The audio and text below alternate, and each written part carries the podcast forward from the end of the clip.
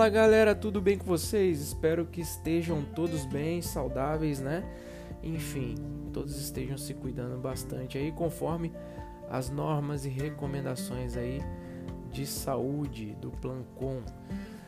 É, pessoal, vamos falar um pouquinho mais sobre ginástica circense hoje, tá? E vou falar um pouquinho sobre a vida do povo que vive no circo, né? Que vocês já devem imaginar não é muito fácil.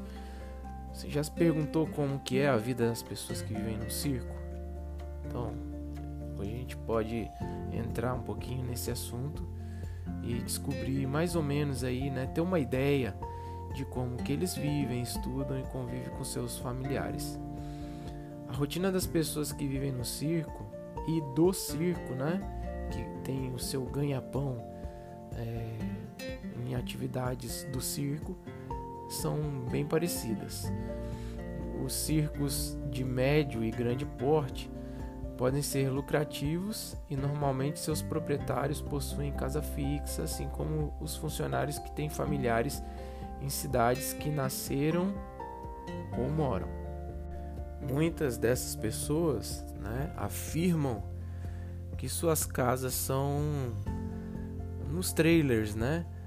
É, ou seja, não tão confortável assim, onde teoricamente morariam ou moram com suas famílias. Como vocês sabem, ou se não sabem, é, vai ficar essa informação aqui para vocês. Trailer é, não tem motor próprio, né? Depende de outro veículo para se locomover é, a moradia dos artistas circenses acomoda de forma adaptada aos espaços normais de uma casa. É, cozinha, lavanderia, banheiro, quarto, sala de estar e jantar. Eles amam o que fazem e amam viver mudando de cidade em cidade, apesar das saudades que têm dos parentes e dos seus locais de origem. Né? No entanto, isso é superado pela satisfação de levar a alegria e o espetáculo para os quatro cantos do Brasil. Normalmente os circos passam 11 meses se apresentando em cidades diferentes e ficam em cada cidade em torno de 30 a 60 dias. Os circenses se sentem realizados e garantem que já não sabem mais viver é, ou não sabe mais ter uma vida normal, né? Como a nossa, que tem uma casa fixa e habita ali naquela cidade durante muitos anos. Já perderam, já não estão mais acostumados a esse tipo de rotina. Diante das dificuldades enfrentadas no seu dia a dia, todos se ajudam e trabalham para a boa convivência entre eles. As famílias que vivem no circo levam uma vida normal com suas responsabilidades, filhos, estudo, trabalho, o que inclui os horários de treino, ensaio e apresentações. O estudo é diferente das pessoas que vivem na cidade, pois a cada dois meses no máximo as crianças estão mudando é, de escola de acordo com a mudança do circo para outro lugar, né? Então deve ser uma rotina bastante complexa aí para essas é, crianças, né? Porque a cada no máximo dois meses, né? Como eu disse, eles ficam de 30 a 60 dias em cada cidade, é, mudam de escola. Por outro lado, essas crianças acabam é, desenvolvendo uma facilidade maior em se comunicar com pessoas diferentes e em é, adquirir e desenvolver novas amizades, né? Porque se acostumam a mudar é, a cada 60 dias no máximo, e só acabam sendo obrigadas é, a, a desenvolver essa habilidade aí de comunicação. Mesmo com tantas mudanças de escola, os estudantes circenses devem participar das aulas e realizar as tarefas e atividades avaliativas solicitadas pelos professores até completarem os, os seus estudos.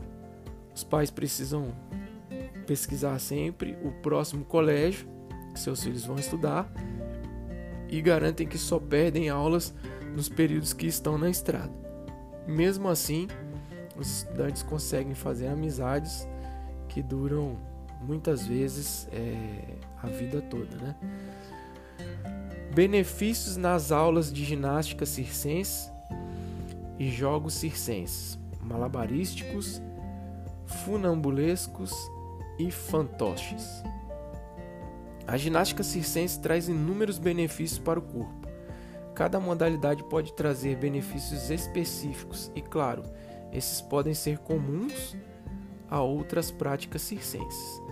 Dentre os benefícios físicos comuns, destacamos, por exemplo, vigor físico, flexibilidade, força, agilidade, coordenação motora, consciência corporal espacial, reflexo, é, distribuição de peso, né, equilíbrio.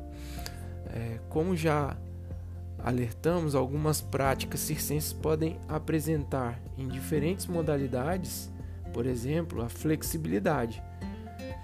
Né? Então, a flexibilidade está presente em práticas de acrobacia, trampolim e tecido, por exemplo. Enquanto a força está presente nas acrobacias de trapézio e tecido, já a coordenação motora está muito presente nas modalidades é, como arame ou corda bamba, né, malabares e tecido. É, no entanto, os benefícios da ginástica circense não se restringem apenas aos benefícios físicos, podendo promover benefícios sociais, emocionais e psicológicos, como, é, por exemplo, sociais, né? interação, socialização, inclusão, emocionais, alegria, vínculos afetivos, prazer, psicológicos, autoconfiança, sensação de bem-estar, equilíbrio, qualidade de vida, etc. Enfim, vamos falar um pouquinho sobre os jogos circenses malabarísticos, funambulescos e, e dos fantoches. Tá? Os jogos circenses são atividades práticas utilizadas para o aprendizado das habilidades e técnicas circenses que ocorrem a partir dos jogos a serem realizados em grupos, tais como a acrobacia, o malabarismo, o trapézio, o palhaço, o contorcionismo, a mágica e as diversas expressões corporais. Esses jogos têm o objetivo de despertar a motivação, autonomia, confiança, prazer e sociabilização na prática de atividade circense. Através dos jogos circenses, os corpos brincam e expressam sentimentos como medo, vergonha, alegria, satisfação e coragem, com a produção do prazer em um ambiente totalmente lúdico.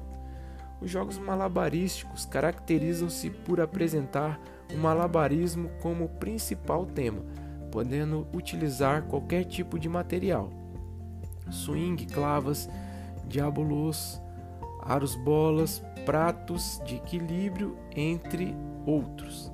São jogos baseados no equilíbrio corporal sobre objetos diversos, tais como arames, é, bolas, rola-rola, monociclo, perna de pau etc., caracterizando a ação dos funambulistas de circo. Fantoches ou marionetes são bonecos que se articulam através de fios, cordéis ou em outro procedimento. Eles podem ser fabricados em tecido, trapos, madeira ou qualquer outro material e permite representar obras de teatro geralmente dirigidas ao público infantil. Podemos criar nossos próprios jogos e praticar no nosso espaço, não importando o nível de conhecimento ou de habilidade. O que importa é, nesse caso é a diversão. Beleza, gente? É um pouquinho aí sobre é, a vida do povo do circo e os benefícios aí nas aulas de ginástica circense. Enfim, era isso que eu tinha para falar para vocês aí sobre ginástica circense para essa aula.